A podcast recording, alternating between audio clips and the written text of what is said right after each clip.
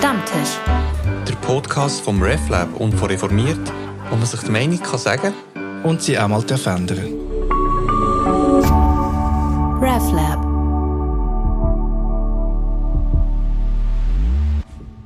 Ja, das ist ein neuer Stammtisch hier. Äh, heute zusammen mit Felix von Reformiert natürlich und der Luca vom RefLab und ich bin der Andreas auch von RefLab und uns fiel auf, dass in diesen Tagen eigentlich äh, die Tempel der Lebendigkeit irgendwie den Ort gewechselt haben, weil äh, wenn man sich mal anguckt, was zurzeit in den Baumärkten los ist, alle Leute pilgern in die Baumärkte. Warum? Sie statten sich aus, sie rüsten auf, sie erneuern, sie kaufen Zeugs für ihre Gärten. Gärten ohne Ende. Wir sind, wir sind am Gärtnern wie die Weltmeister. Und, und Baumärkte sind ja systemrelevant, haben wir ja gewusst. Während der Pandemie sind sie die ganze Zeit offen gewesen, zusammen mit der Apotheke. Also es muss irgendwie etwas wichtig sein, obwohl ich es immer ein bisschen so spießig und ein bisschen, äh, ich habe keinen grünen Daumen, ich sage es schon von Anfang an.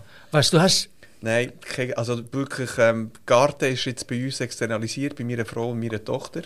Die sind tatsächlich letzte Woche go, ähm, go einkaufen, Erde einkaufen und so. Ich tue sie dann schon schleppen von A nach B. Aber äh, du im Garten, nein.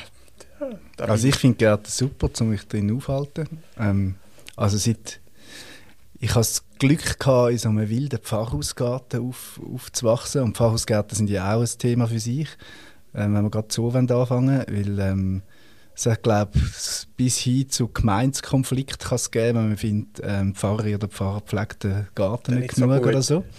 Und wir sind auf der wilden Seite gewesen, und das ist super gewesen. Also wir haben äh, das Pony vom Nachbar äh, hat drin die Weide haben und wir haben nie das Gras müssen schneiden, weil das der Nachbar gemacht hat, weil er Heu fürs Pony gebraucht hat und ich habe mich da können ähm, vertun und riesige Bäume, also wunderbar. Also, also großartig. Gross, also, gross, gross, also gut, das ist so, wie der Christbaum ist ja auch immer größer, aber ähm, so in meiner Kinderperspektive ist der riesig gewesen, wirklich okay. riesig.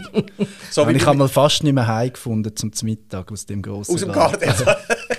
Das tut ein bisschen nach, äh, auch ein bisschen nach äh, Irrgarten. Ja, Irrgarten, ja.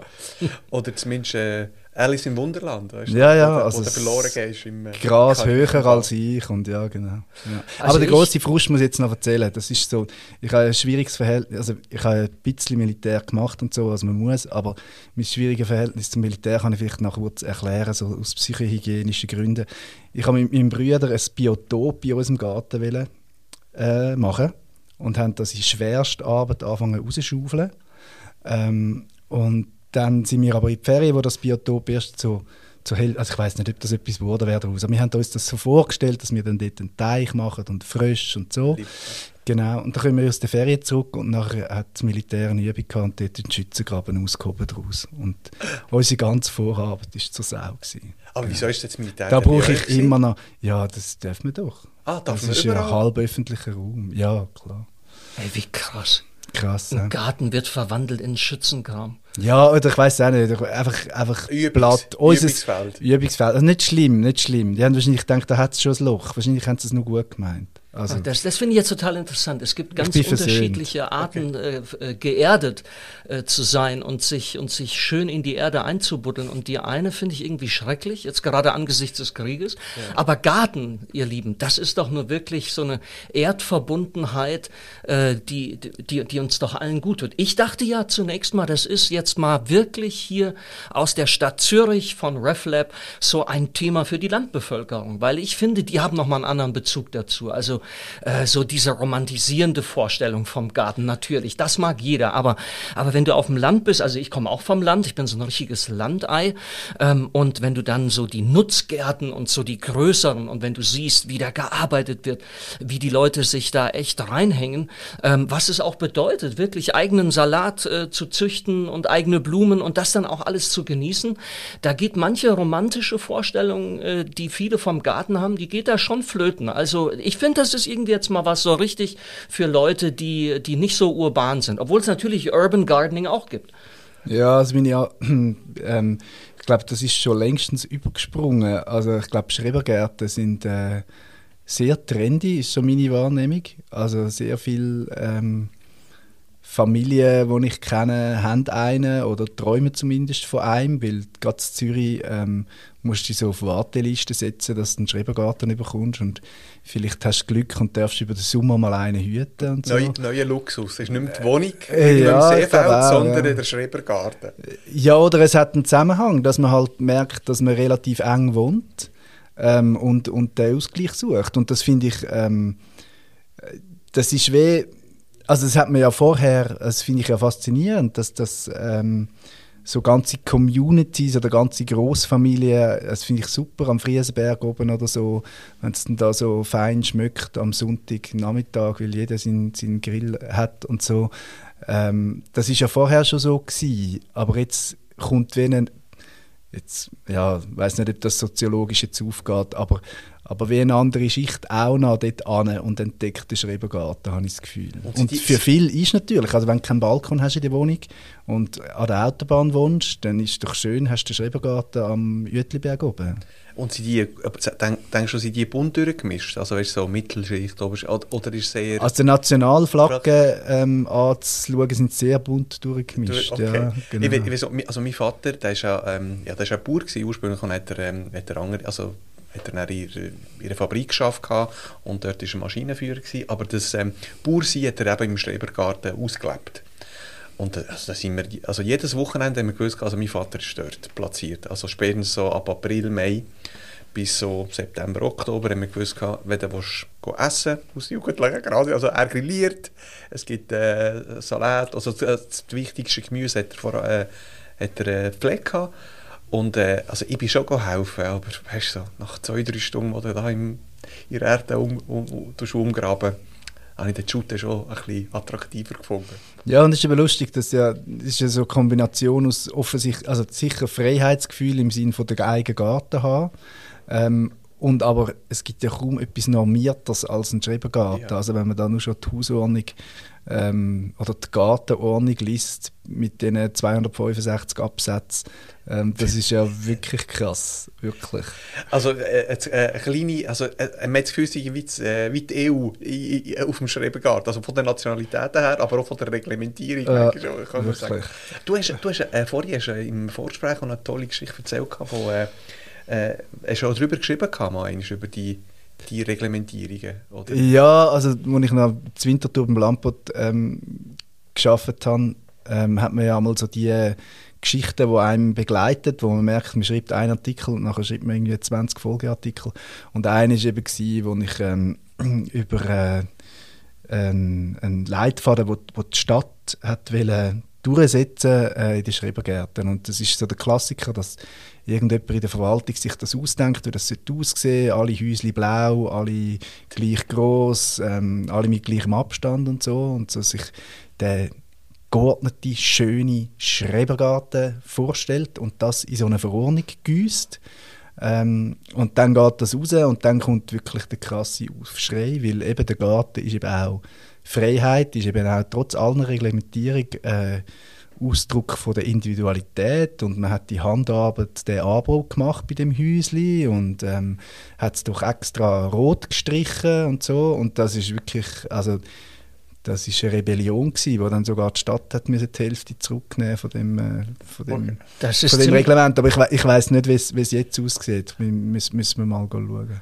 Also das ist schon ziemlich dramatisch, weil gerade wenn man so ein bisschen auch den sprachlichen Ursprung von, von den unterschiedlichen Begriffen für Garten verfolgt, steht Garten zunächst mal wirklich für das Eingehegte, für das Umzäunte, äh, vielleicht sogar auch für das um, ummauerte eigene. Also es ist schon eine Begrenzung, ähm, aber innerhalb dieser Grenzen äh, bist du frei, darfst dich frei bewegen, darfst Selbstwirksamkeit entfalten, ähm, darfst, darfst äh, dich selbst verwirklichen, darfst dir ein Stück weit nach deinen Vorstellungen so eine Art auch, ja, sagen wir ruhig mal so, heile Welt erschaffen. Und wenn das natürlich durch, durch Regelungen noch einmal eingeschränkt wird, dann finde ich, ist das eigentlich ein Widerspruch in sich selbst. Also ein, ein so von außen durchgeregelter Garten widerspricht eigentlich äh, der, der Idee des Gartens. Mich würde mal interessieren, Ähm, aber gut, das, ist aber das ist natürlich das Wesen vom Schrebergarten. Ich meine, du brauchst für jedes Häuschen, das du baust, brauchst du eine Baubewilligung. Also das ist nicht einfach dies und kannst machen, was du willst. Ja, also, vielleicht verstehe ich so. deshalb nicht so ganz, äh, was, was da teilweise abgeht. Aber man muss ja auch nicht alles nein, verstehen. Nein, was mich mal interessieren würde, ist, wir haben ja jetzt schon so äh, deutlich gemacht, was es für ein Reichtum an Gärten gibt und wie wichtig das auch ist. Aber was, woher kommt das denn äh, nach eurer Meinung? Ich meine, wir, wir reden hier auch, auch, auch Theologie und so. Ich hau mal die These raus. Ich habe den Eindruck, das, was da abgeht in den ganzen Gärten, ähm, was da abgeht, äh, sogar äh, an den, manchmal empfinde ich das, was jetzt ja in der Stadtplanung ist, so diese vertikalen Gärten, auch zur Abkühlung der Städte für die Zukunft. Da, also das ist ja wie so eine Art Weltwunder, die hängenden Gärten in Babylon und so. Ähm, und ähm, also ähm, ich finde irgendwie, ähm, wenn man sich das ganze Gärtnern anschaut, wird für mich eine tiefe Sehnsucht deutlich. Und diese tiefe Sehnsucht wäre für, für einen Theologen natürlich äh, jetzt leicht zu sagen, ist die Sehnsucht nach dem Urgarten in Eden. Ja, und die Verbundenheit mit der Erde. Also selbst der Celentano hat, äh, hat äh, Ragazzo La Via Gluck, ist schon so, ein Lied, wo er äh, die, äh, die Betonstätte äh, verlässt. Äh, nein, er geht in ihre Stadt rein, in eine Betonstadt, und äh, tut sich an das, äh, das erinnern, was, wo, wo, er, wo er auf dem Land erlebt hat. Aber ich selbst, ich bin nicht auf dem Land aufgewachsen. Und trotzdem haben wir das Gefühl, dass dass man, dass man, also dass man den Wald sucht, also wenn man geht spazieren oder die Erde muss berühren zwischendurch.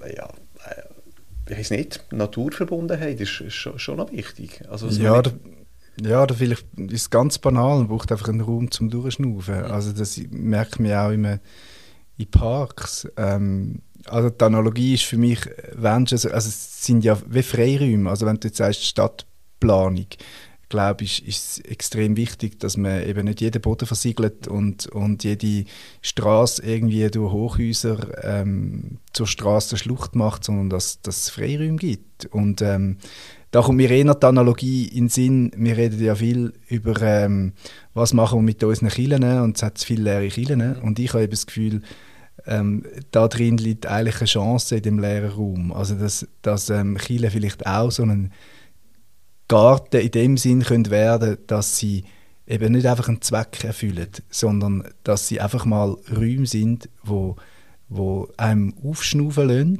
Ähm, und eben das ist ja das, was ich mag an den sogenannten wilden Gärten, dass die nicht einfach einen, einen Zweck haben und, und quasi bis ins letzte Detail verzweckt sind, ähm, sondern dass die sich so ein bisschen selbst überlassen sind und ich dort drin mich auch einfach kann aufhalten Und das wäre vielleicht auch etwas, was man auf Gebäude könnte übertragen könnte. Also es muss nicht alles gefüllt sein mit Betrieb, sondern vielleicht gibt es einfach, wenn man im Park einfach mal ansitzen kann ähm, und durchschnaufen und nachher wieder ins Büro gehen, ja, könnte das vielleicht für den Killerraum auch gelten mhm. und dass dort nicht immer Betrieb ist und man irgendetwas ja, anbauen. Ähm ich habe mich ja richtig begeistert für die Beschleunigungstheorien da von Hartmut Rosa, wie er zeigt, warum wir eine Gesellschaft sind, die also an chronischem Zeitmangel leidet.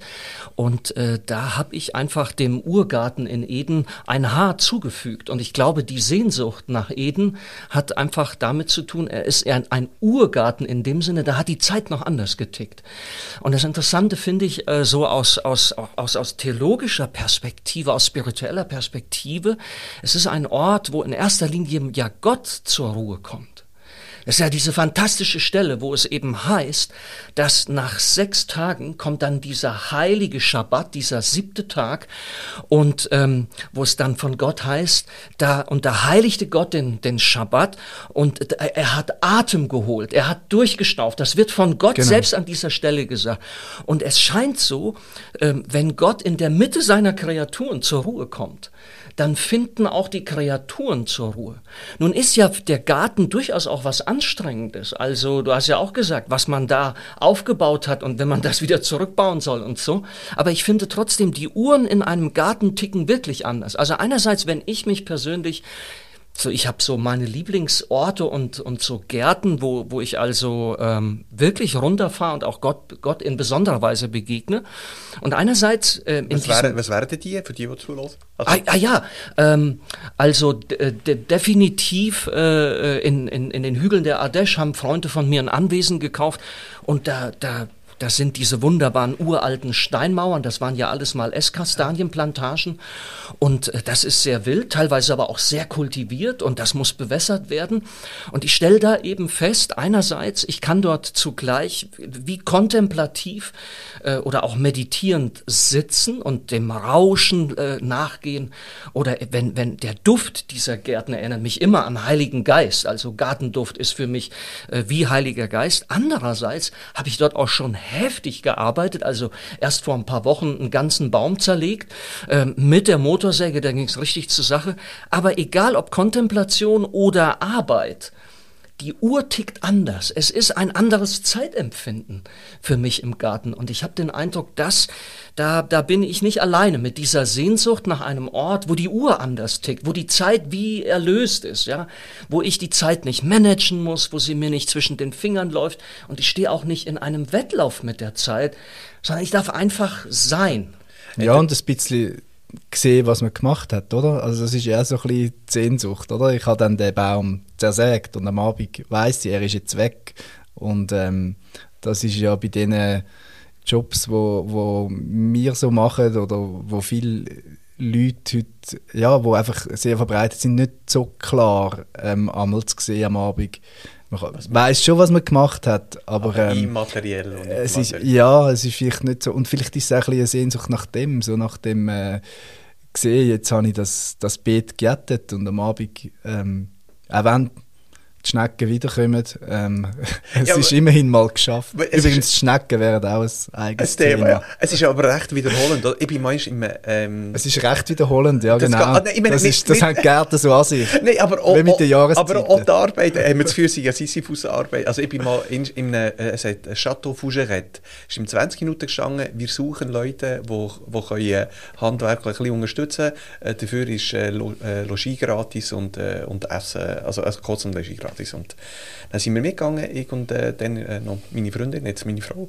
Und, äh, und dann sind wir äh, eben im Garten. Also ich dachte, ja, ich muss im Garten unterstützen, ich kann nicht äh, Housekeeping. Also, und äh, hey, die Brombeersträuche, wo ich, also wir waren zwei Wochen dort, gewesen, wo wir äh, die Vorwoche weggenommen haben.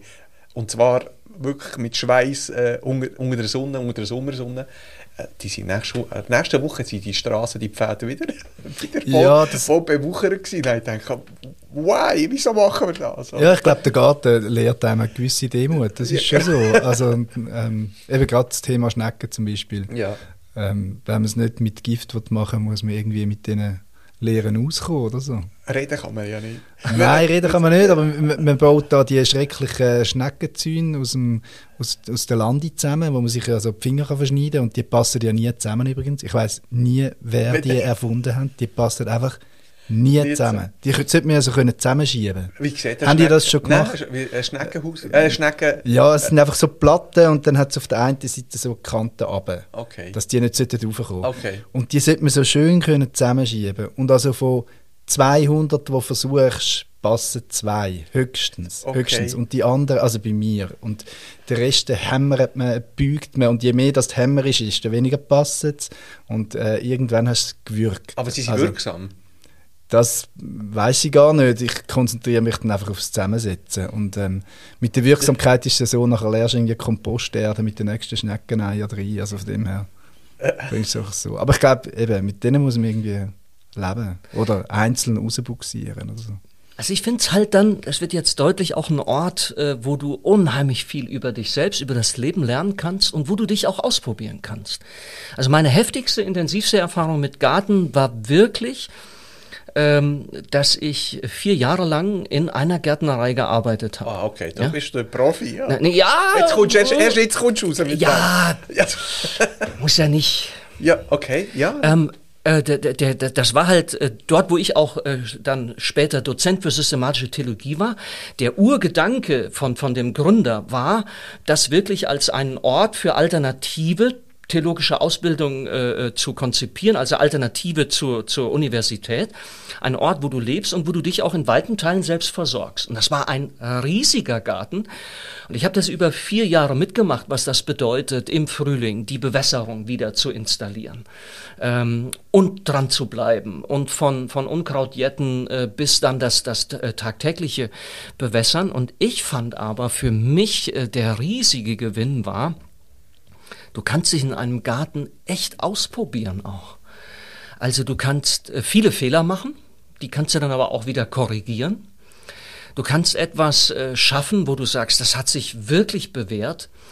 Und ähm, Du kannst aber allerdings, ich bin so ein kleiner Perfektionist, ja, und dieses Unkraut jäten, das ist wirklich eine Kunst für sich, ja. Ich habe da zum Beispiel, ich weiß gar nicht mehr, wie das heißt. Das ist so ein Ding an, an so einem langen Stiel und das ist so, so eine scharfe, so ein scharfes Band. Das ist dann so wie so ein, ein Halbkreis gebogen und damit greifst du wunderbar äh, unter die erste Erdkruste und entwurzelst damit das Unkraut. Und wenn du das drauf hast, ich sag dir, du bist mega schnell im, im, im Unkrautjetten. Und du weißt auch ganz genau, gestern hat's geregnet, heute ist das alles leicht verkrustet. Wenn ich's jetzt mache, hebe ich die Pflänzchen raus und zack, dann zerbröselt das, dann liegen sie an der, an der blanken Sonne, an der Oberfläche und vertrocknen sofort. Ja. Aber ist es nicht ein bisschen fies gegenüber dem Unkraut? Und wieso nennen wir es Unkraut? Guter Gedanke. Da, ja, Guter Gedanke. Ich frage ich nur. Wie, also, wo ist die Grenze? Also, was ist zulässig, was ist nicht zulässig? Was darf wachsen, was darf nicht wachsen? Du hast vorhin vom Wildgarten geredet, oder? Ja, das ist ja die äh, Neophyten-Diskussion, oder? So die invasiven Neophyten, die man muss ausreißen muss. Also ja, es ist sind nicht alle Pflanzen gut. Es gibt gute Pflanzen und böse Pflanzen. Es ist wirklich wie im Leben. Ja. Und, äh, und, aber ist das ursprünglich, also kommt das aus den äh, Klostergärten historisch?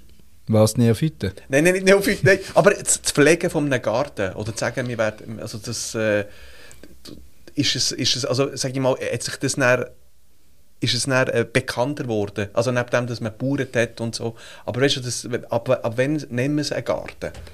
Wo vorher war einfach, ja, ich muss etwas können essen und ich, ich, tue, tue den Land beackern, oder? Aber ab wann hat man es eingezäunt? Also es ist schon so, dass äh, ich, ich bin da jetzt auch kein Experte, aber was ich über antike Gärten gelesen habe, das reicht ja ganz, ganz weit zurück. Und jetzt gerade, wenn du so in, in Gebieten bist, wo halt sehr viel Öde und Wildnis und so weiter ist, dann bist du halt äh, darauf angewiesen, dass du ein, ein Gebiet, also wie so eine Art Oase äh, erschaffen kannst. Und deshalb ist eigentlich so das Urbild des Gartens ist Paradies im Quadrat. Weil in der Mitte hast du das Wasserbecken und vom Wasserbecken gehen dann in dieser Kreuzesachse äh, äh, ähm, in, in einer viereckigen Form äh, ist dann der Garten und äh, durch, die, durch die vertikale und, und horizontale Achse wird dann der Garten bewässert. Und nur dadurch äh, kannst du es ja haben. Und dann entwickelt sich das natürlich immer weiter kulturell, dass äh, Gärten äh, dann ähm, ja auch äh, zur Darstellung, also die, die, die, die Palastgärten, ähm, die, die Gärten der Könige und der Kaiser.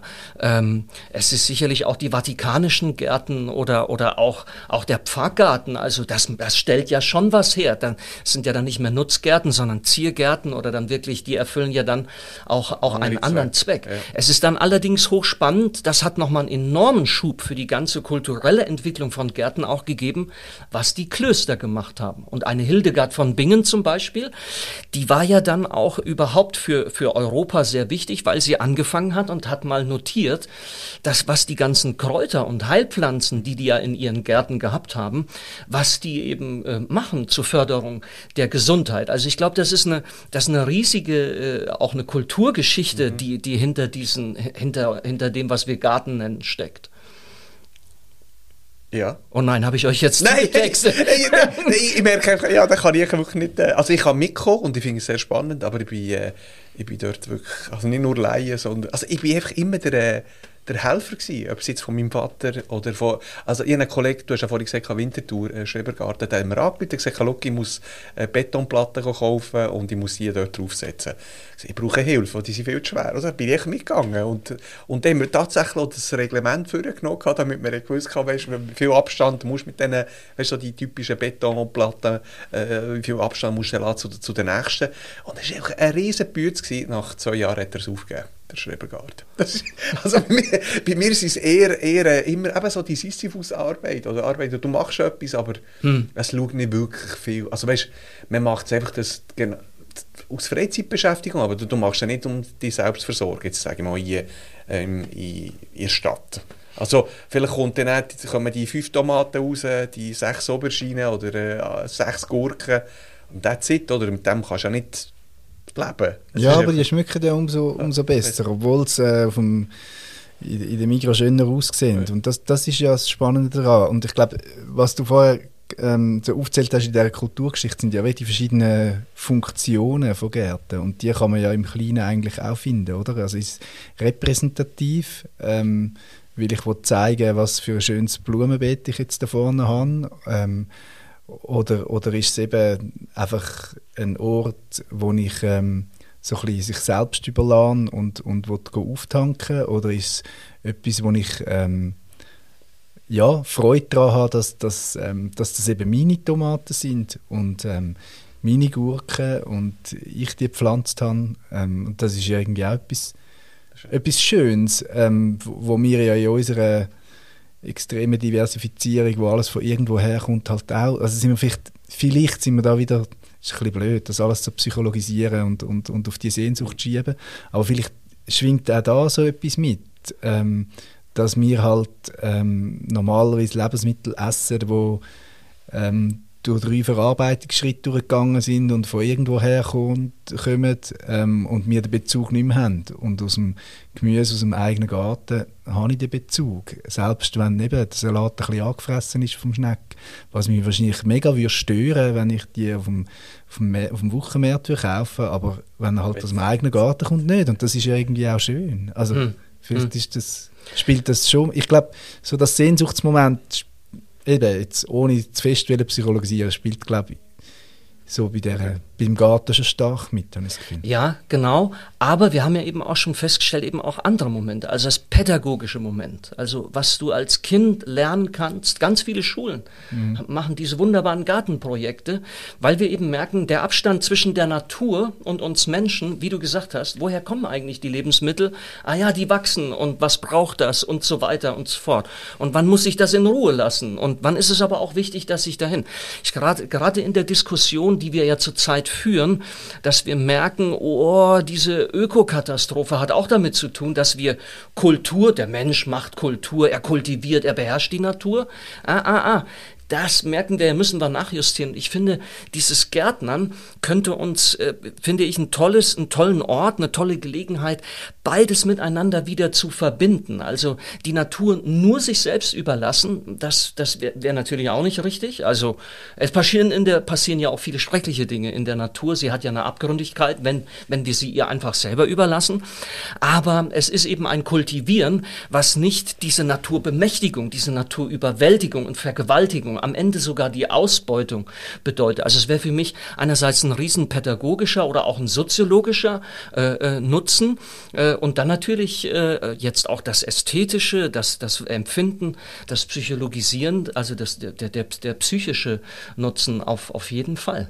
Ja, und dann sind wir schon auch wieder bei der Funktion. Also gerade wenn man es im urbanen Raum sieht, oder? Also die ähm, vertikalen Gärten, die du angesprochen hast, das sind ja wirklich ganz innovative und wichtige Projekte, also nicht zur, zur, zur Kühlung von der von den Räumen, von diesen zugeteerten Räumen, das einerseits, aber das andere ist ja auch, also da hat man ja viel gelernt, also du kannst ja auch es gibt ja gute und schlechte Gärten, oder? Also die, die, die Steingärten, wo irgendwie die ganze Biodiversität killen und, und keine Insekten anziehen.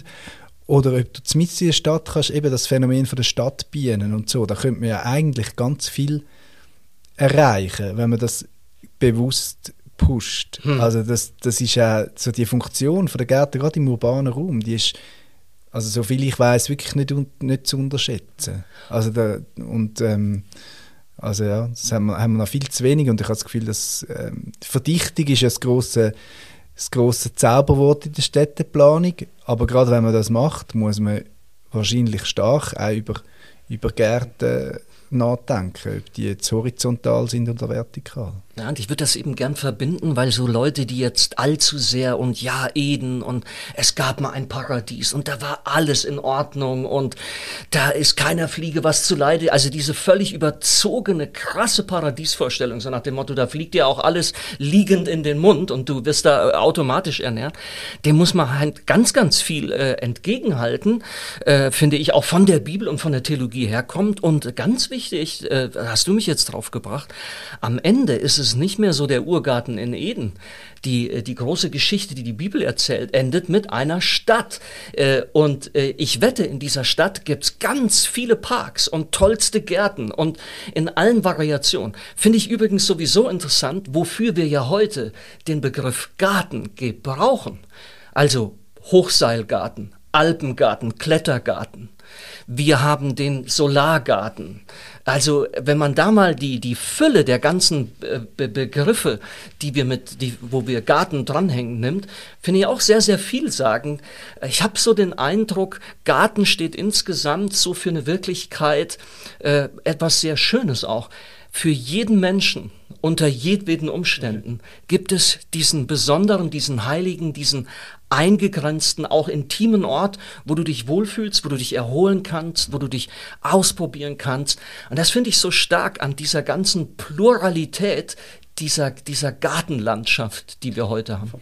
Und äh, mich würde es noch interessieren, vielleicht noch so ein bisschen abschließend, der äh, Felix ist ja, ist ja, ist ja Zürcher, Stadtzürcher, oder?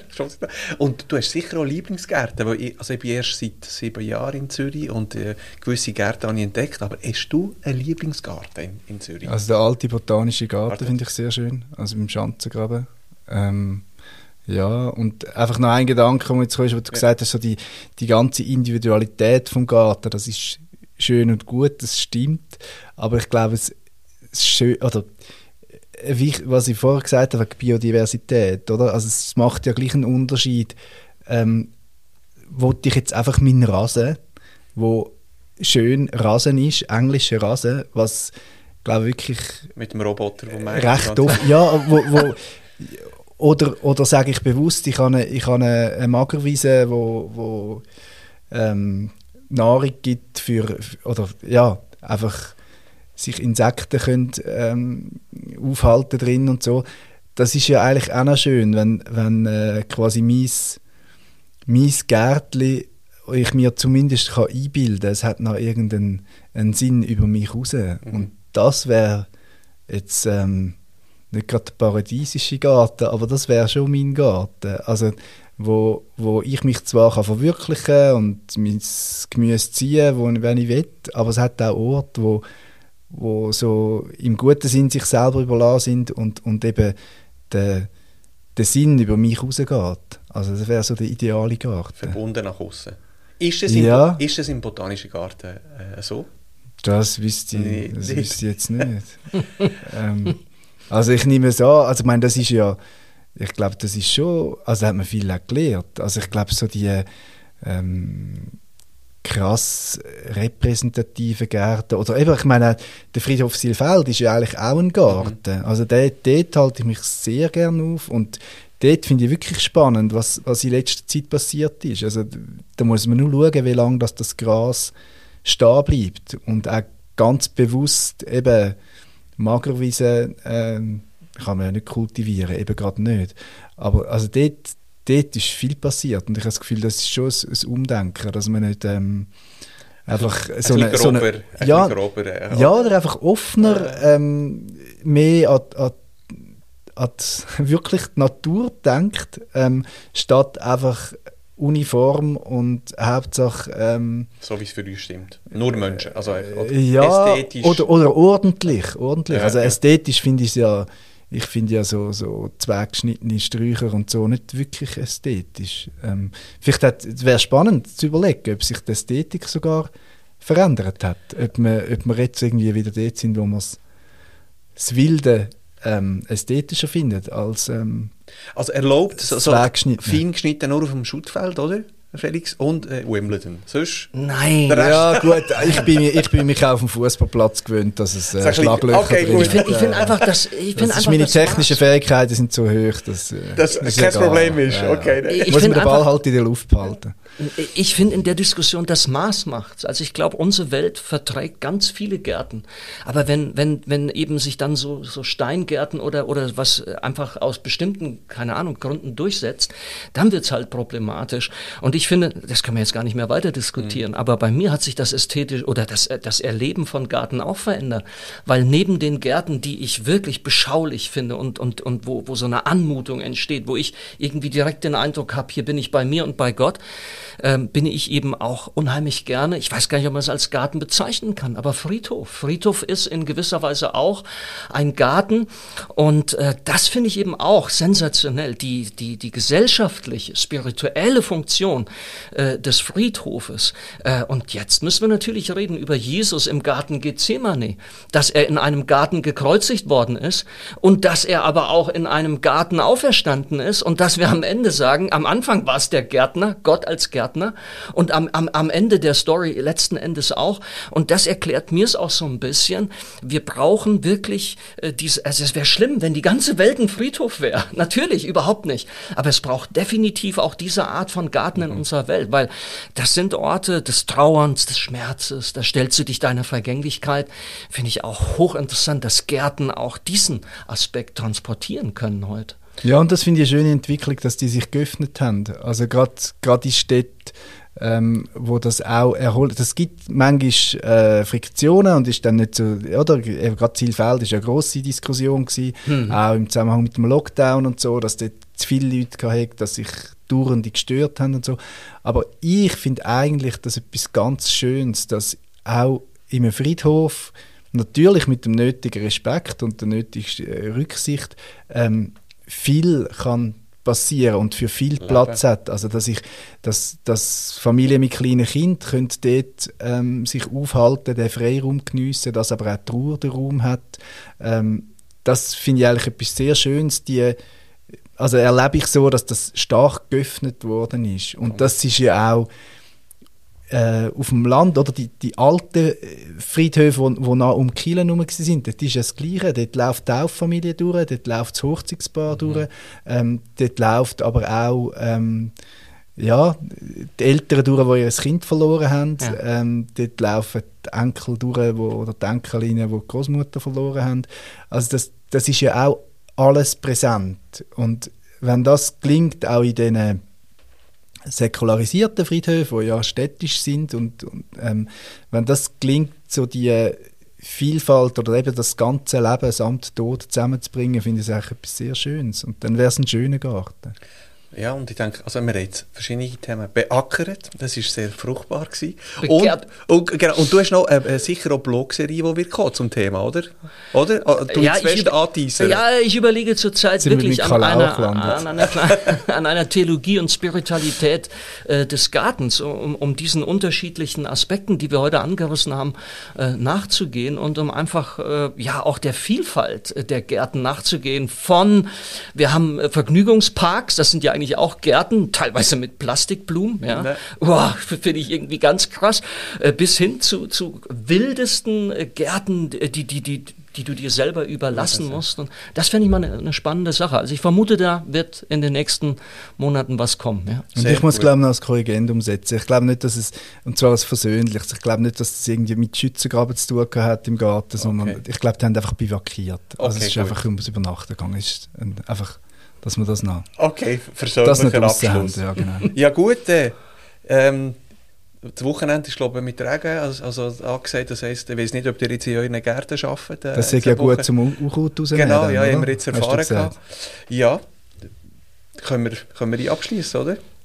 Gutes Gärten an euch allen. Ja. Ciao zusammen. Ciao gut. miteinander. Ciao, ciao.